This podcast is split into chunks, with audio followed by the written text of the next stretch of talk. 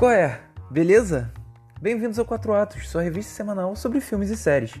Eu sou o Irving Angel e esse é o nosso oitavo episódio. Confessa aí pra mim que você sentiu saudade nessa triste semana sem podcast. Mas pronto, passou. Esse programa vai ser recheadíssimo de coisas, já que elas acumularam, né? Você já deve ter visto aí no seu treco que ele tá maior, porque, né? Mas de muita coisa legal, como Watchmen, É o Caminho, o filme de Breaking Bad, Projeto Gemini, séries novas da Amazon na Netflix, filmes. Tem tanta coisa que serão dois radares, beleza? Vamos então.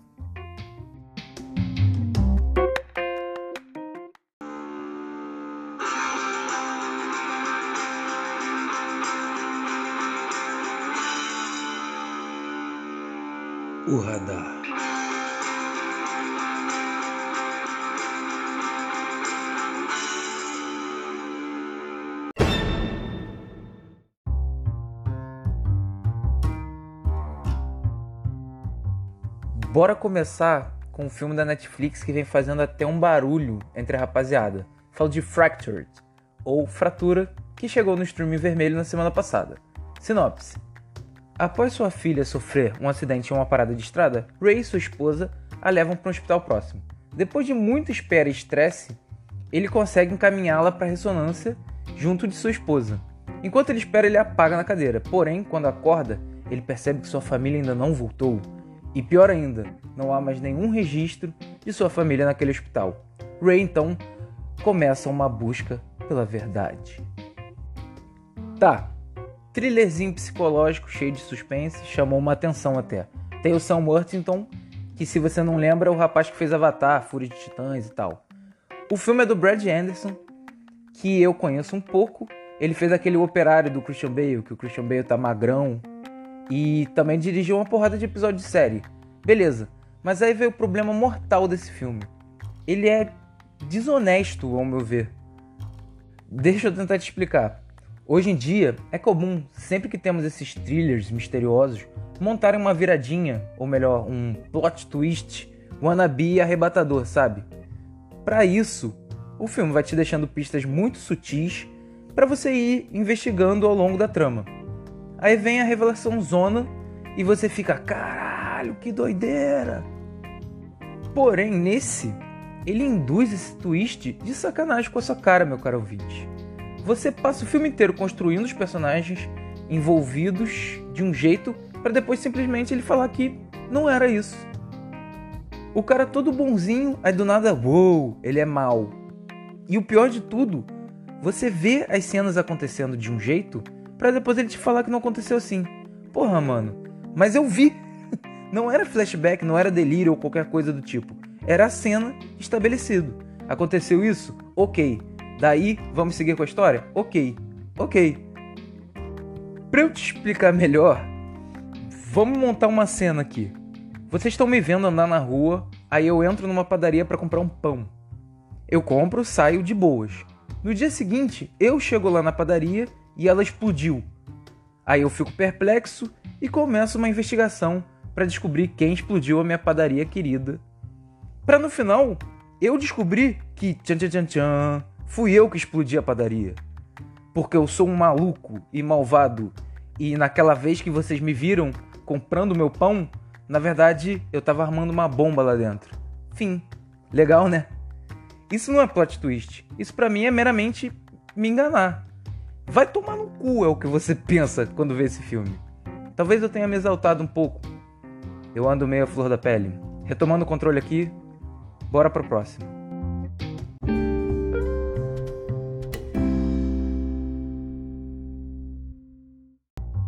Como vimos no episódio passado, a Fall Season tá aí com tudo.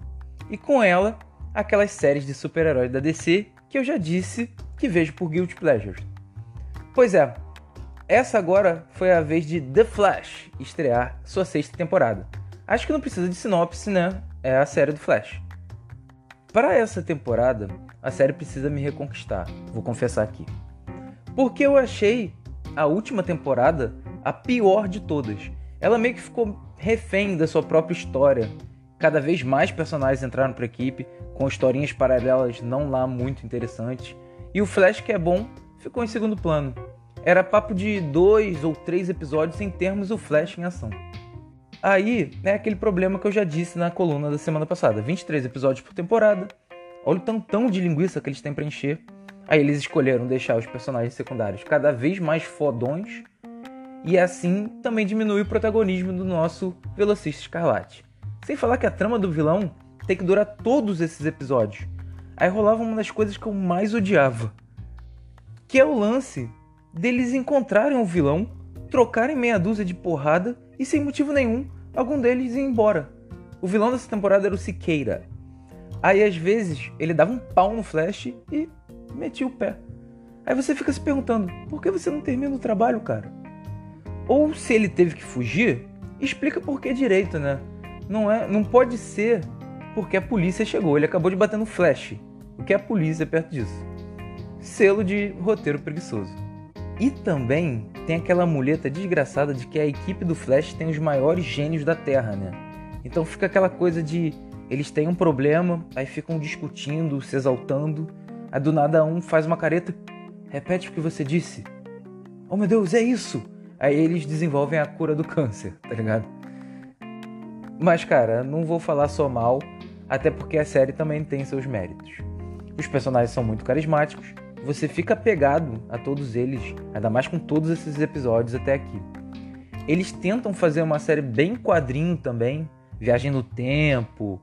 Eles que apresentaram um lance de multiverso e tudo mais. Às vezes eles conseguem aproveitar bem as possibilidades de alguém ter super velocidade e tudo mais. Ela se vira bem sendo uma série de TV aberta e tendo que fazer tramas de quadrinho, ou tramas a lá quadrinho, melhor dizendo. Se você nunca viu Flash e quer começar, talvez seja legal. Só ir com a cabeça bem aberta, principalmente com os efeitos especiais, né? Cara, um dos vilões do Flash é um gorila gigante. Imagina o efeito especial dele. Mas sério, dá pra ser aquela tua série para relaxar e tudo mais. Por fim, essa temporada vem com uma vibe grandiosa ao meu ver, bem ousada também. Porque vai rolar o maior crossover dessas séries da CW que vai ser a Crise nas Infinitas Terras. A gente pode fazer um link, em comparação, com a Guerra Infinita dos Vingadores, em termos de saga, sacou? E desde o começo de Flash, rola um papo que ele iria desaparecer durante a crise e um destino bolado o aguarda. A hora é essa. Tô com medinho do que vai sair disso? Tô. Uma das maiores sagas da DC sendo adaptada nessas séries de TV aberta pode dar uma merda terrível. Mas ainda assim, eu tô curioso.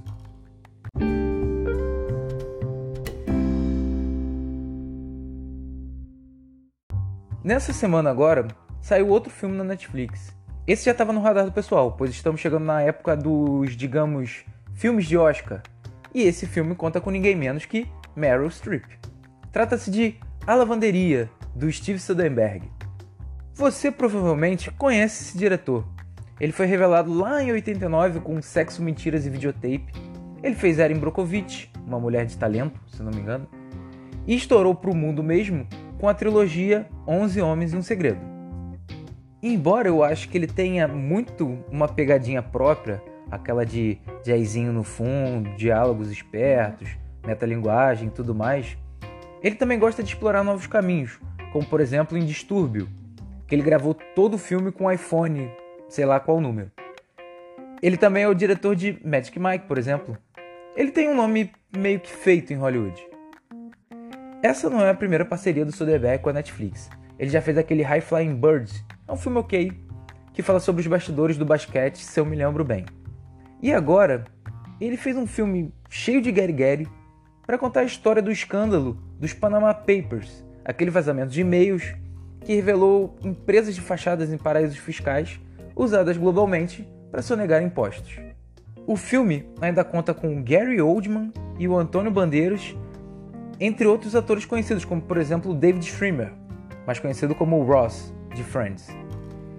É mais ou menos o lance de várias histórias separadas se conectando por esse escândalo. O Ross ferrou a sua empresa, a Meryl Streep se ferrou com seguro, e o Gary Oldman e o Antônio Bandeiras são os CEOs dessas empresas. Ao longo do filme, grande parte dele rola com a quebra da quarta parede, que é quando algum personagem fala diretamente com você, telespectador, tá ligado?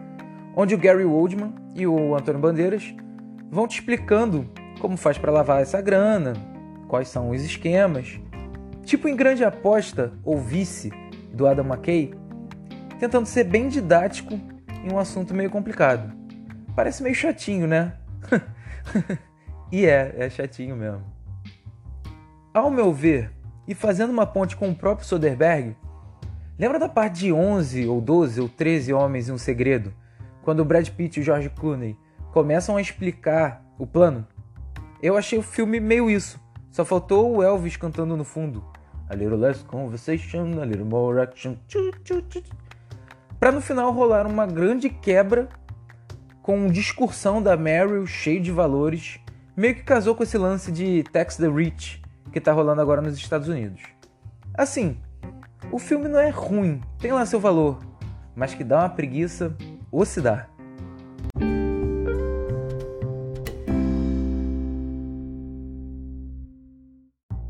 Pode ser que a timeline desse podcast esteja meio louca, eu sei.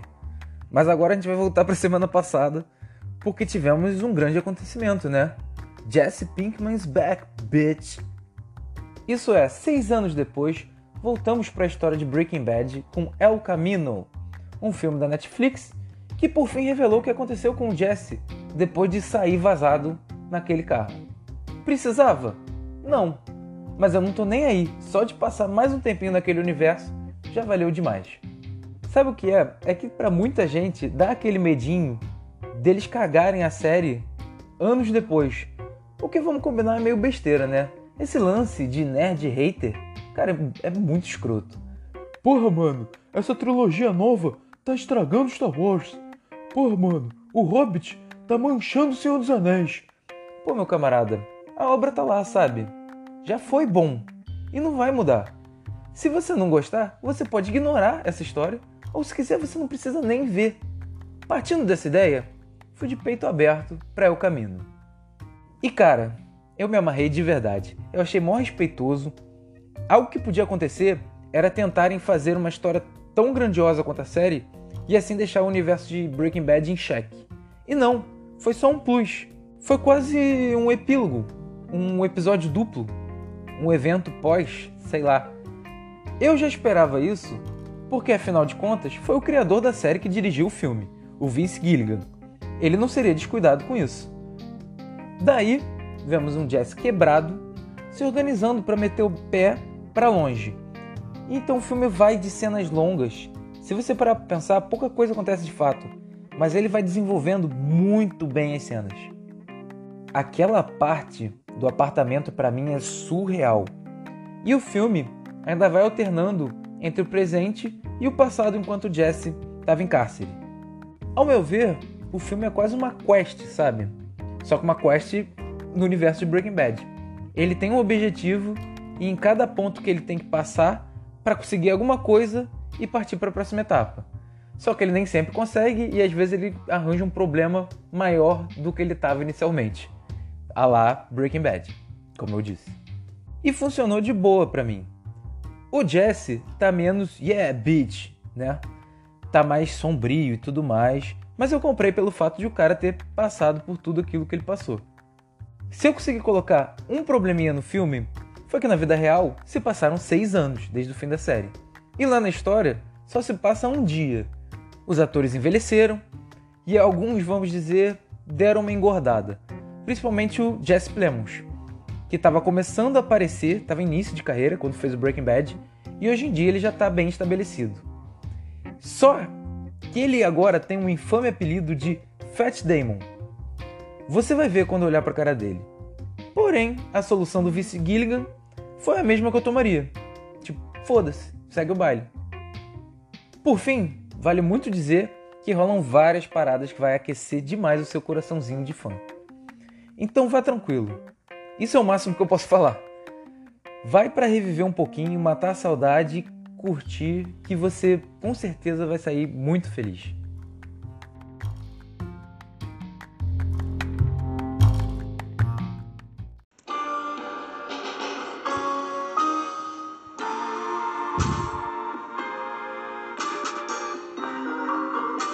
Coluna Livre.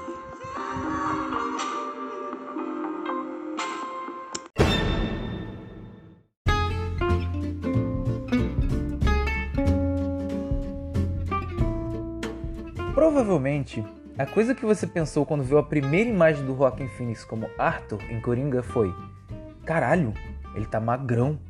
E não era para menos, né? O cara emagreceu 23 quilos em 4 meses. Segundo o próprio, ele se alimentou apenas de maçãs, alfaces e feijões verdes no vapor por esse período. Momento de ignorância aqui: feijão verde não é vagem? Se for, eu entendo demais o sofrimento do Joaquim. E ele também disse que foi sofrido demais, né? Ele sentia fraqueza, vulnerabilidade, insatisfação e, claro, muita fome.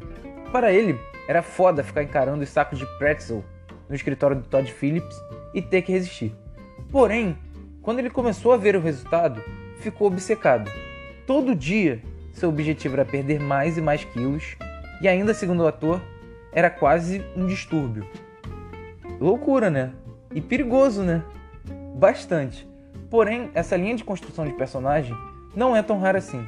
Ela faz parte de uma forma de atuação muito usada pelos grandes nomes do cinema e muitas vezes premiada, fazendo assim com que mais atores busquem essa técnica, conhecida como o método. Se você acompanha outros podcasts ou canais de YouTube ou sites que falam sobre cinema, eu tô de olho em você. Sacanagem. o que eu quero dizer é que é capaz de você já ter ouvido algum fulaninho falar que esse ator é um ator do método. Mas o que isso quer dizer? Lá atrás, um russo chamado Konstanty Stanislavski disse que para fazer uma grande atuação, a formação do personagem tem que estar atrelada a experiências pessoais do próprio ator. Isso vai tanto interna quanto externamente. Essa é a forma absoluta de passar a verdade. Ou seja, atores devem usar suas próprias experiências para montar o seu personagem.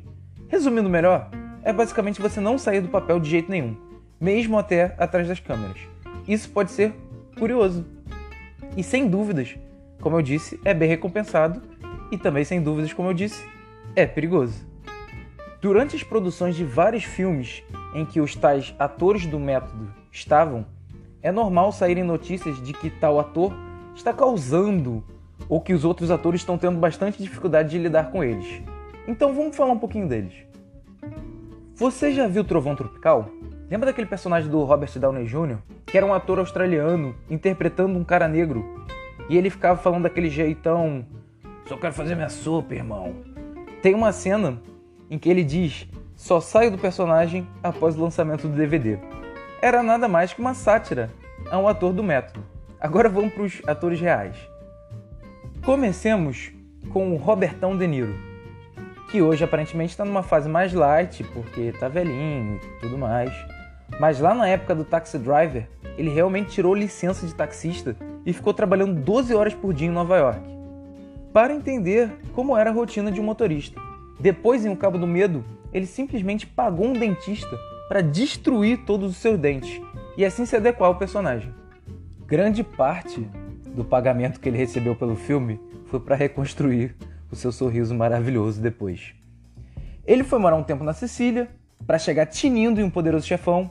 E em Toro Indomável, além dele ter engordado para viver a fase do Jake LaMotta aposentado, ele entrou tanto no personagem que quebrou duas costelas do Joey Pesci durante uma cena de sparring.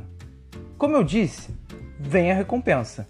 O De Niro ganhou o Oscar por Toro Indomável e Poderoso Chefão e foi indicado por Cabo do Medo e Taxi Drivers. Em questões físicas, talvez o maior nome seja o Christian Bale. Tem uma porrada de filmes que ele está totalmente diferente. Inclusive, tem até um gráfico do físico do ator ao longo dos anos na internet. Se você procurar aí, você acha. Em O Operário, para viver um cara com AIDS, ele perdeu 30 quilos. E se você for ver, ele tá igual um esqueleto mesmo. Ele ignorou todos os médicos e comia uma lata de sardinha por dia. Até hoje, a galera não sabe como ele não morreu. Aí, logo depois, ele foi fazer o Batman Begins. E não coube na roupa do Batman, por estar musculoso demais. Ele rasgou o traje. Ele estava aproximadamente com 120 quilos de puro músculo. E a sanfona continuou. Em A Trapaça ele estava barrigudo, em O Vencedor ele fez um usuário de crack, aí estava magérrimo de novo. E o último agora, ele ficou super gordo para viver o Dick Cheney, em Vice. Porém, não é só fisicamente que o Christian Bale usa o método. Tem um vídeo dele dando um puta chilique no set de Exterminador do Futuro, A Salvação, que ele tá xingando todo mundo com o detalhe que ele mantém o seu sotaque americano, enquanto fazia todo esse escândalo. O Christian Bale ele é do país de Gales. Isso é porque ele tem o costume de mudar a sua voz quando ele pega algum papel novo e ficar assim até o fim da gravação. Tudo isso também resultou em um Oscar por sua atuação em O Vencedor e outra penca de indicações e prêmios. Talvez o maior nome de todos esses exemplos que eu estou dando é o Daniel Day-Lewis, que usa o método acima de tudo. Por isso, ele sempre tem uma longa pausa entre seus trabalhos, porque ele está realmente mergulhado de cabeça. Duvida? Vamos lá. Para viver um paralítico em seu papel em meu pé esquerdo, ele quebrou duas costelas e realmente só andava de cadeira de rodas. Além de tudo, ele só se alimentava se alguém o servisse. Para fazer o papel em Último dos Moicanos, ele foi viver isolado na natureza, onde ele aprendeu a caçar, despelar e só comia sua caça. Ele ainda aprendeu a construir canoas. Ele se trancou em uma solitária para fazer Em Nome do Pai. Em Bruxas de Salem, ele mesmo construiu uma casa colonial para viver enquanto ele gravava e ele se recusava a tomar banho. Em Gangues de Nova York, ele pegou pneumonia porque se recusava a usar os casacões dados pela produção, porque, segundo ele, não eram de acordo com a vestimenta da época. Em Sangue Negro, ele ia contracenar com um ator chamado Kevin O'Neill, que o cara ficou tão assustado com Day Lewis que meteu o pé da produção e teve que ser substituído pelo Paul Dano. Em Lincoln, ele viveu como presidente americano por toda a gravação. Ele falava como ele e assinava seus documentos como ele, ele botava um Azinho, ponto.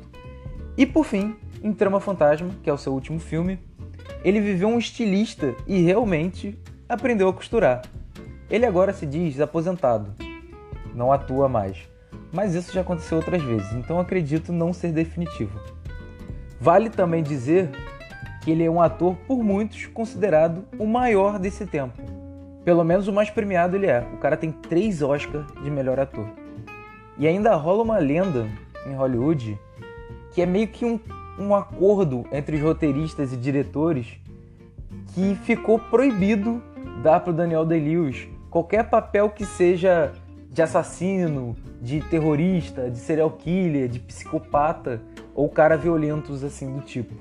Até porque é bem provável ele ser preso por causa disso. Não é apenas esse Coringa do Joaquim que foi criado a partir do método. Pelo menos os dois últimos também foram. O Jared Leto, que é tão zoado pelo seu Coringa Leleski, também já foi premiado por uma atuação usando o método quando ele ganhou o Oscar de melhor ator coadjuvante a dar a vida a uma trans soropositiva. Ele emagreceu 32 quilos e ainda raspou as sobrancelhas. Já pro Coringa, dizem que ele surtou. O pessoal falava que ele era insuportável no set. Ele dava uns presentes bizarros pro elenco, como umas ratazanas vivas, e só aceitava ser chamado de Mr. J. Só que dessa vez sabemos qual foi o resultado, né? E por isso, por todo esse trabalho físico e psicológico, o Jared Leto ficou mega frustrado com esse fracasso do seu Coringa. Até hoje ele tá, ele tentou interferir na produção do Coringa do Joaquin Phoenix, falou para não fazerem e tudo mais. Resta saber se ele ainda vai dar a volta por cima, vamos dizer, e voltar a usar o método depois dessa experiência traumática. Além de tudo, reza a lenda que a morte do Heath Ledger foi por causa do método, que ele mergulhou fundo dentro do palhaço do crime e dizem que ele não conseguiu voltar. Ele levou o Oscar, só que pagou com a vida. E por fim, essa não foi a primeira vez que o Joaquim Phoenix mergulha de cabeça no método. Não é à toa ele tem essa fama de doidão. Joga no YouTube, Joaquim Phoenix no David Letterman 2009. O cara simplesmente foi o maior talk show dos Estados Unidos na época, dentro do personagem, em que ele dizia que ia largar o cinema para ser rapper e não falava nada com nada e não respondia as perguntas. Tanto que ele teve que voltar lá para pedir desculpa. Isso tudo era uma interpretação dele em um documentário chamado I'm Still Here, que foi dirigido pelo Casey Affleck. Para o Coringa, ele também teve vários surtos e até mesmo brigou com De Niro, que com toda a sua elegância e experiência deu um beijo em sua bochecha e disse: Vai ficar tudo certo, garoto.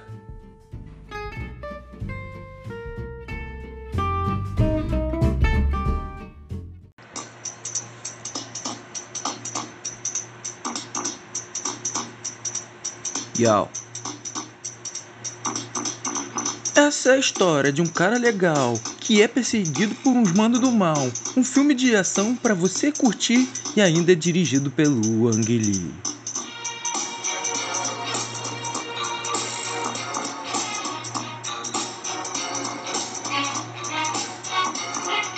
Fui no cinema ver o Mano Will, nesse 3D que é ruim no Brasil. Ele dá vários tiros, ele dá vários golpes, ele anda de moto e dá uns bob. Esse mano Will é um tremendo ator, ainda é rejuvenescido por computador. E o mano Irving que aqui te chama, vem curtir comigo o filme da semana.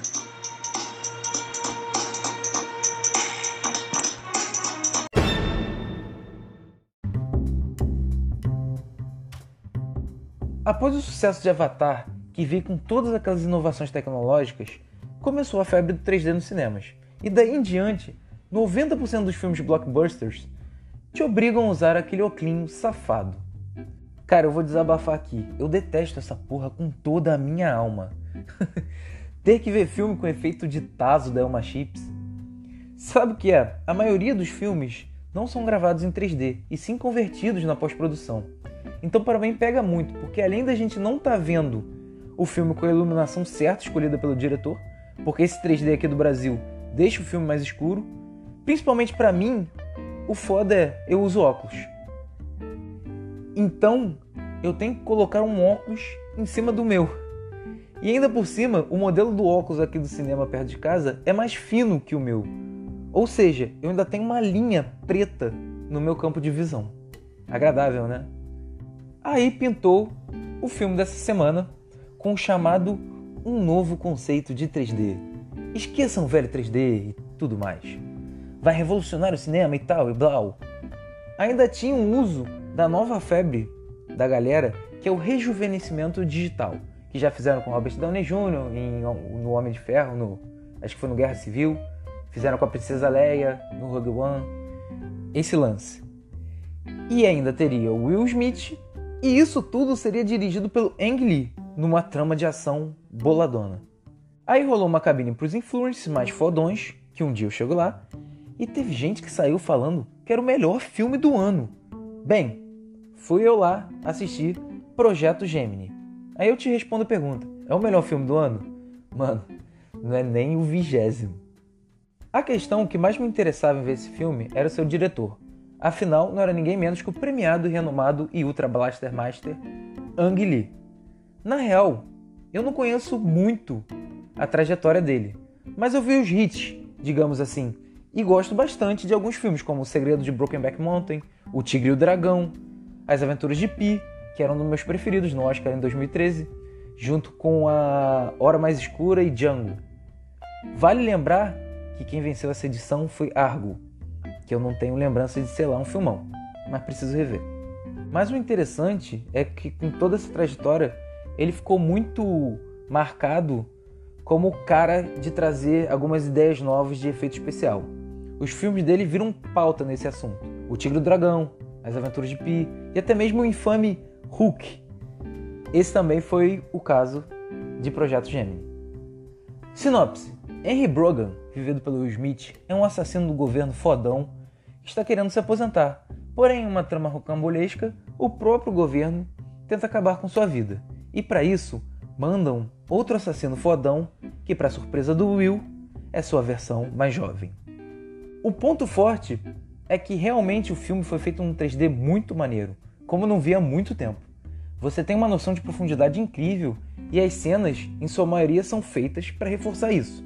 O CGI do Will Smith novo é muito bom, os caras realmente estavam muito confiantes e imporam sua técnica dos mais variados cenários claros, reflexos e o choro que pega também. Mas assim, pelo menos para mim, o 3D não é o que eu mais quero ver no filme. Eu quero a história. As cenas de ação são muito boas, o Ang Lee manda muito bem nessa parte, bem construidinha, coreografada e tudo mais.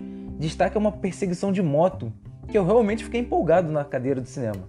Ah, mas se você é uma daquelas pessoas que ainda vai no cinema falar, caralho, que mentirada, esse filme não é para você, porque tudo é uó. Um ponto que é mais ou menos é que ver o Will Smith é sempre legal, mas eu acho que ele tá começando a se prender na persona Will Smith, sabe? Isso acontece também com The Rock, ao meu ver. Para você ter um exemplo, você tem 10 segundos aí para pensar no nome de algum personagem no cinema do Will Smith. É meio difícil, né? Porque sempre é o filme do Will Smith. Aí ele só encaixa o Will Smith na ação, ou no drama, ou na comédia. E ainda assim, o Will Smith é legal. Quantas vezes eu falei Will Smith nesse parágrafo? Dá até para considerar um pouco o trabalho do ator na encenação do personagem mais jovem. Eu ouvi que o Ang Lee disse para ele: Eu quero você atuando como há 20 anos atrás. Ou seja, pior. O que é curioso. Aí vamos para os pontos fracos, que é o roteiro. Caralho, que merda. Cara, clonagem é um assunto legal para se explorar no sci-fi. Tem bastante debate filosófico. Nesse filme ele se resume a: se podem clonar pessoas, por que não clonar o Nelson Mandela? Fica claro que o filme dá preferência à ação do que à ficção científica. Então fica aquela trama do cara que armam para ele e ele tem que acabar com tudo isso genérico. E o ponto escroto desse filme, que é muito escroto, é o personagem da Mary Elizabeth Winstead, que é a nossa eterna Ramona Flowers. Sabe aquela constante luta das mulheres de serem adaptadas de forma respeitosa no cinema, sem ter que sempre ser as donzelas em perigo ou as pessoas frágeis? Então, esse filme caga na cabeça de tudo isso. Cara, ela é uma agente da CIA que não consegue pensar em nenhuma saída para a situação. Tem uma cena que tem um personagem falando poucas e boas pro outro. Aí quando ela tenta ponderar a conversa, ela recebe um shut up na cara e fica por isso mesmo. Ela tá lá só para ser salva e ainda por cima, reitero, ela é uma agente da CIA e precisa ser explicada como agir em meio a um tiroteio. E claro, ela também atrasa todo o grupo. Porra, meu parceiro, aí você me perdeu demais. Sabe como é que é, né? 2019 e tal. Resumindo, é um filme ok de ação que se não fosse toda a tecnologia envolvida, seria um típico filme de ação dos anos 80. A história é a mais genérica possível, mas vira um filme para você ver e ficar apreciando toda a técnica. E é isso.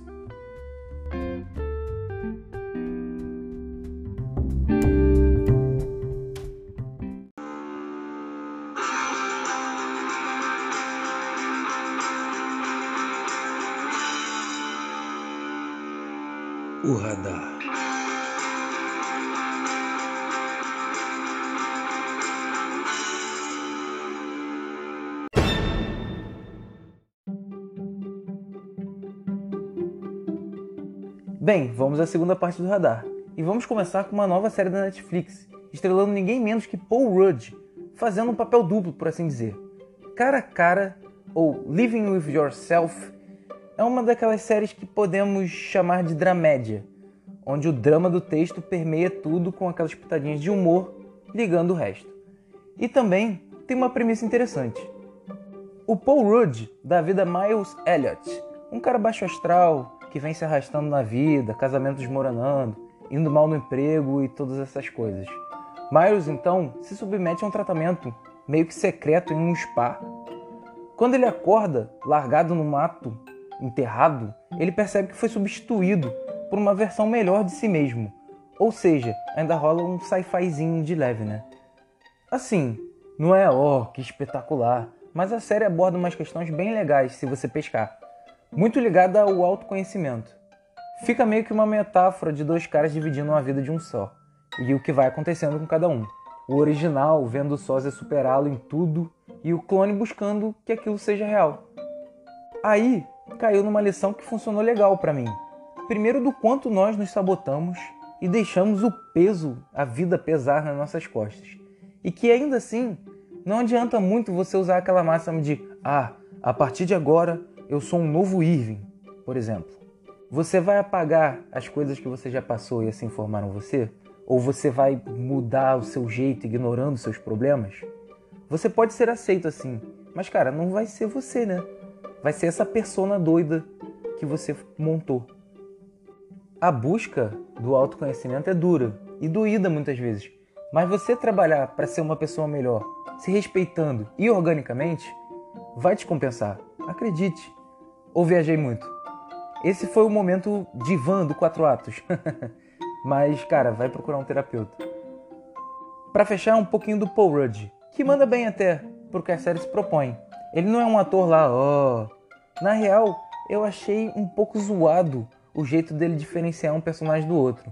Poderia ser de forma mais sutil, não aquele 880. Mas não é o que estraga a série, que é bacana.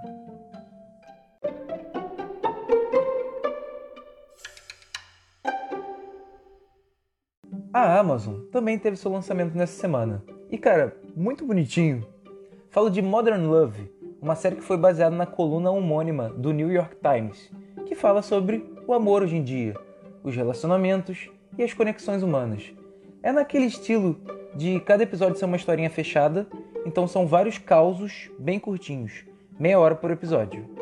E para isso, eles chamaram vários atores excelentes para cada uma dessas historinhas. Entre eles tem a Tina Fey, o Dev Patel, Andy Garcia e a Anne Hathaway. E ainda grande elenco, tá? E cara, eu tô no quarto episódio e até agora eu amei todos, cada um com uma forma diferente de ver ou de abordar o amor. Tem aquela pessoa que não importa o que aconteça com você, você pode contar, independente de onde a vida te leve, que vai estar para você nos seus bons e maus momentos, vai estar por você até quando você não quer que esteja. O jeito que isso é feito é muito maneiro.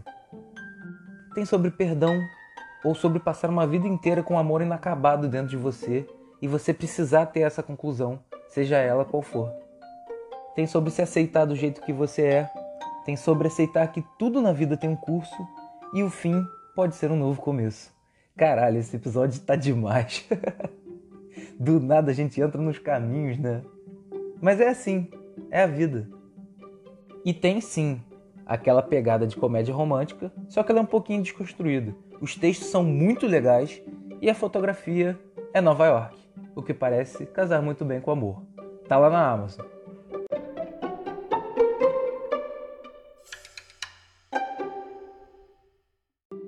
Na louca montanha-russa de emoções que está esse podcast, voltemos pro Arrowverse, porque nessa semana também tivemos a estreia de Arrow, que volta para sua oitava e última temporada.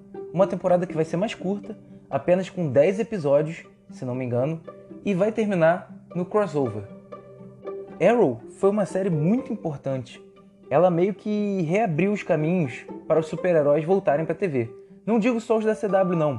A gente teve, já teve Smallville, Lewis and Clark, mas para essa fase, Arrow foi a pioneira para os produtores verem que dá para botar grana em série de super-herói. Além do Arrowverse, tivemos depois a fase da Marvel Netflix, lá com Demolidor, Jessica Jones, Punho de Ferro, e agora com os streams da DC, que tem Titans, Doom Patrol, tá vendo mais coisa. E a nova fase da Marvel, que tá chegando aí no Disney Plus, que vai ter a WandaVision, o Falcão e o Soldado Invernal, entre outra porrada de série. As duas primeiras temporadas de Arrow foram muito legais, principalmente a segunda para mim. E depois a série deu uma caída, vítima também de sua megalomania e crescimento louco do universo, que eu já mencionei em todas essas séries da TV aberta. Aí, a série vivia de lampejos, personagens demais, dramas mal colocados e, ao meu ver, uma perdida na essência do Arqueiro Verde. Porém, para essa temporada, parece que querem buscar essa essência de volta. Quando eu vi que quase todos os atores que já participaram ao longo dos anos iriam voltar, eu fiquei meio puto. Porém, eu me surpreendi com esse primeiro episódio. Eu achei bem bacana eles conseguiram meio que fazer uma homenagem a toda a história da série, com os personagens clássicos e ainda assim andar rumo ao fim. A parada é, o Oliver Queen, no crossover do ano passado, negociou sua vida com um monitor para que ele salvasse seus amigos. Agora ele trabalha para esse ser cósmico, fazendo missões em Star City em terras paralelas do multiverso. Então a minha conclusão foi que a última temporada de Arrow vai ser um grande prólogo desse crossover da Crise das Infinitas Terras. Gostei do primeiro episódio, me surpreendi com isso. E espero que consigam dar um final digno para essa série. De verdade.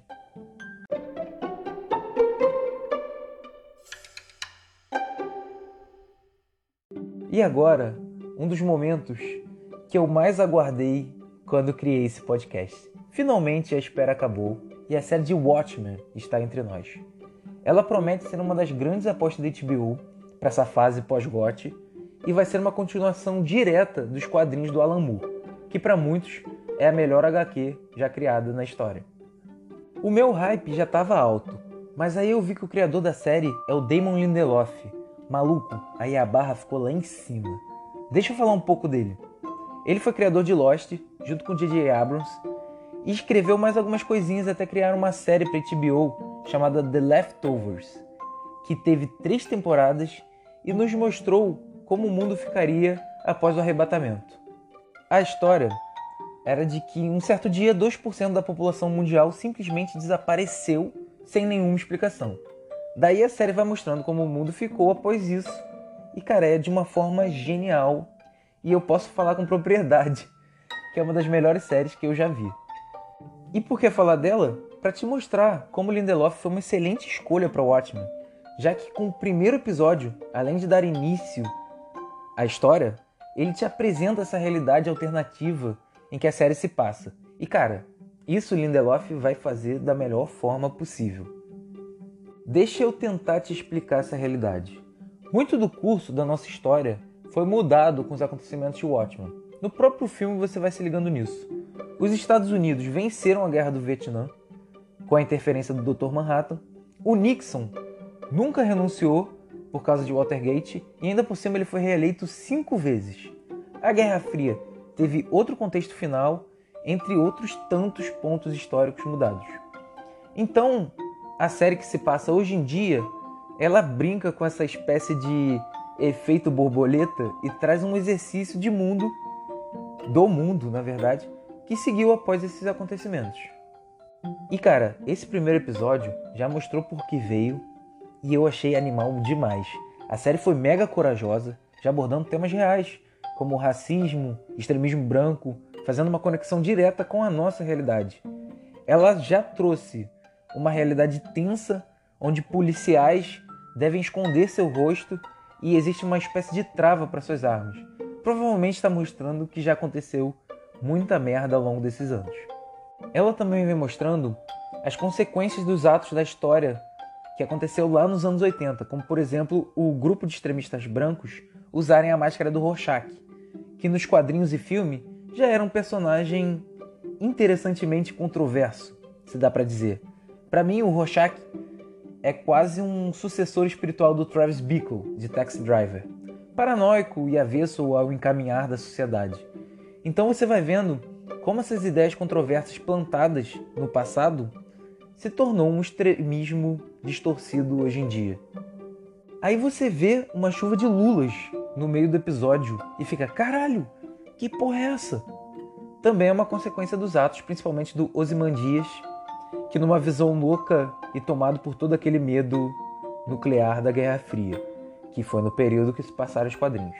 Na série, ele é vivido pelo Jeremy Irons. E no elenco também tem gente como a excelente Regina King e o Yahya Abdul-Mateen II, que era o Arraia Negro no filme do Aquaman.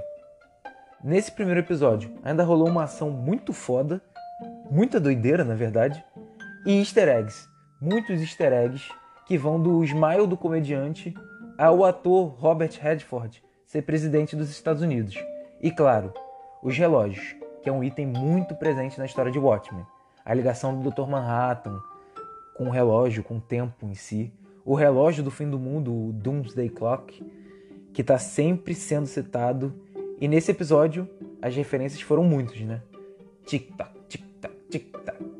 Cara, concluindo aqui, é um universo incrível, com muita história sendo pro passado ou para frente, tá em excelentes mãos e com toda certeza eu vou voltar a falar de Watchmen aqui. Por enquanto, eu vou mantendo minhas expectativas lá em cima. Tomara que eu não me decepcione.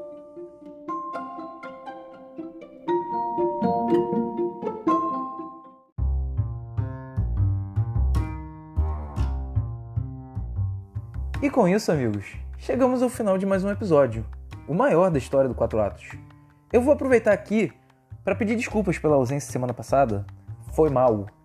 Eu espero que isso não aconteça mais, até porque eu também sinto mó falta de fazer, sabe? E também falar que estamos no caminho certo de deixar tudo ajeitado: horário, rede social, dia, essas coisas. Vai dar tudo certo, tenha fé. Então, semana que vem a gente se encontra, beleza? Eu sou o Rangel e esse foi o Quatro Atos.